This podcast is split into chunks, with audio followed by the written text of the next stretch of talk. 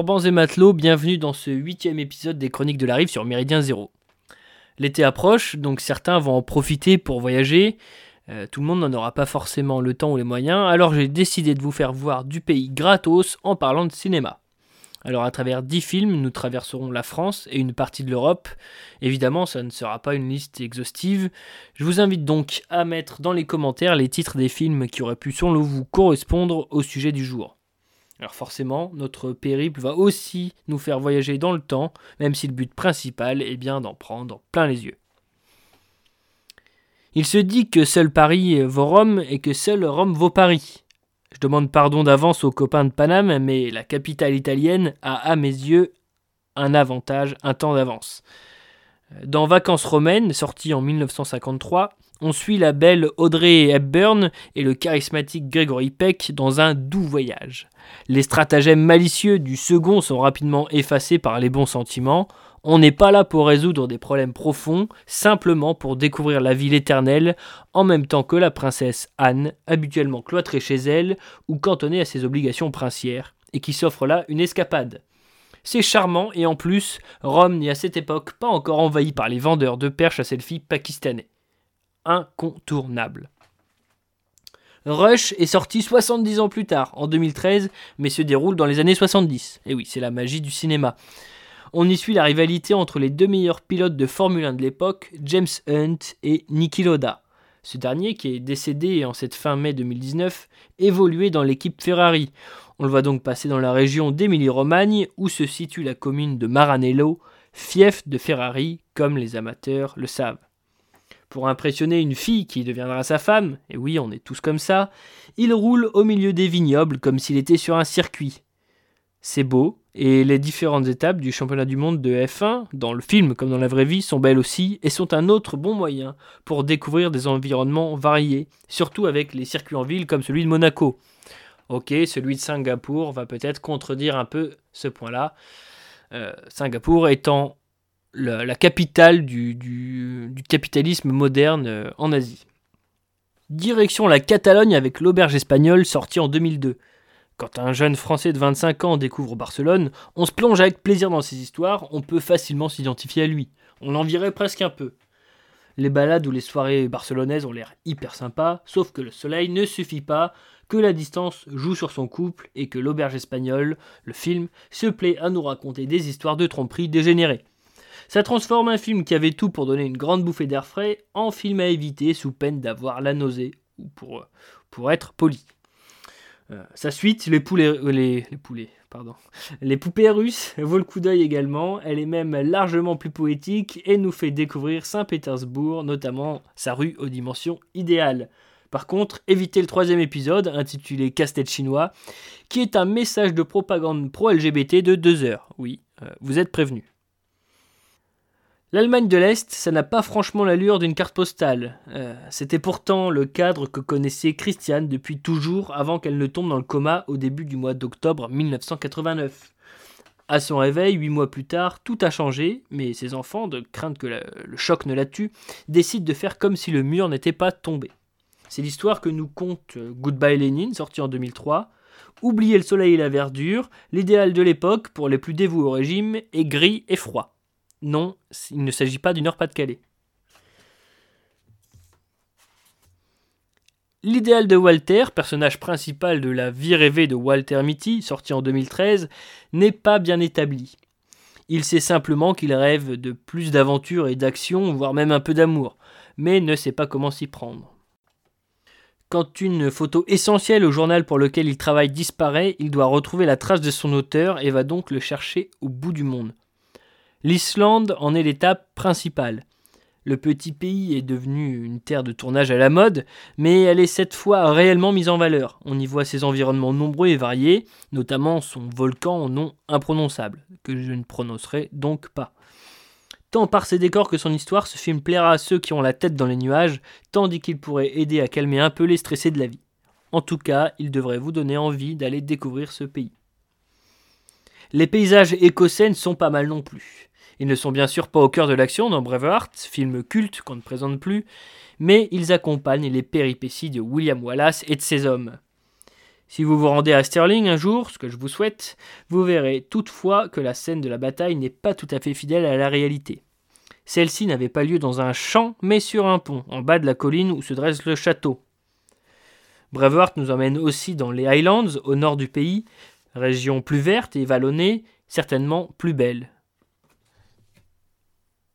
Qui n'a pas envie de faire la route des vins en compagnie de Gérard Depardieu et Gérard et Benoît Poulvorde, pardon. C'est ce que nous propose Saint-Amour de 2016. Le salon de l'agriculture parisien ne leur suffisait pas, ils voulaient aller concrètement de région en région, du Languedoc au Beaujolais, des Pays de Loire au Bordelais, et c'est un plaisir à regarder.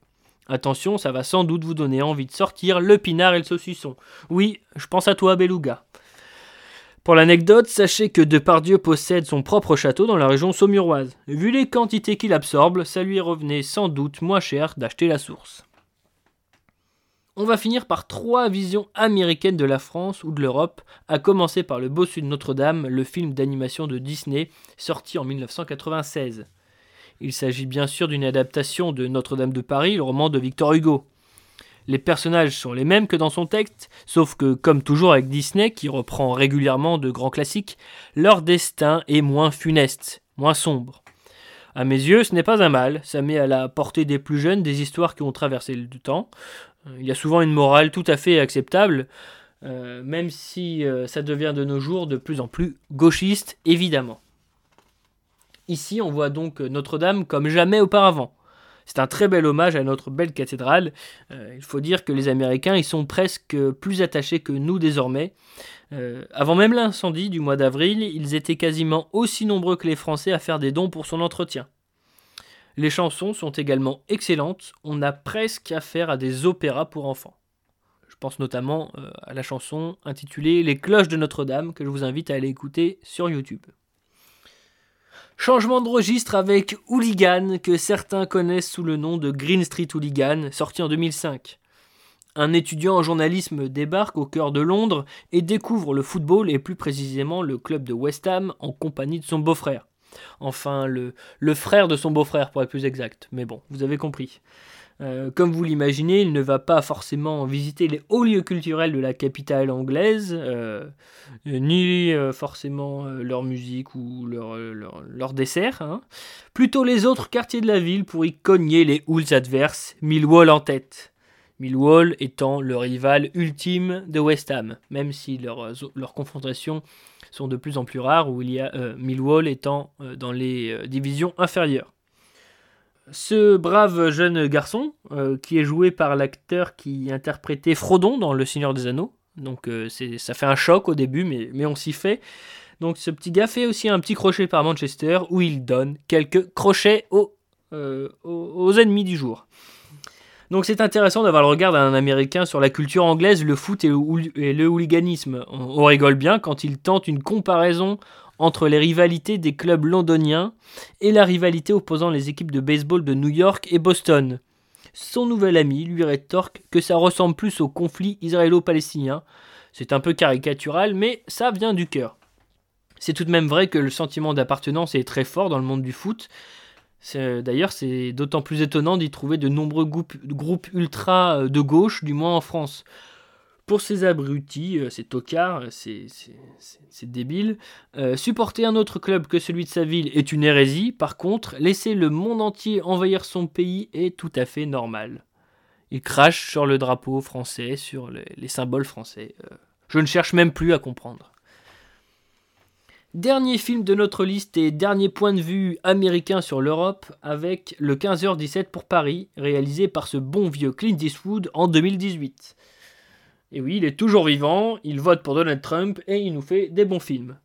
Il nous raconte là l'histoire de trois Américains, euh, les, trois Américains qui ont évité l'attentat euh, à bord du train qui reliait Amsterdam à Paris durant l'été 2015.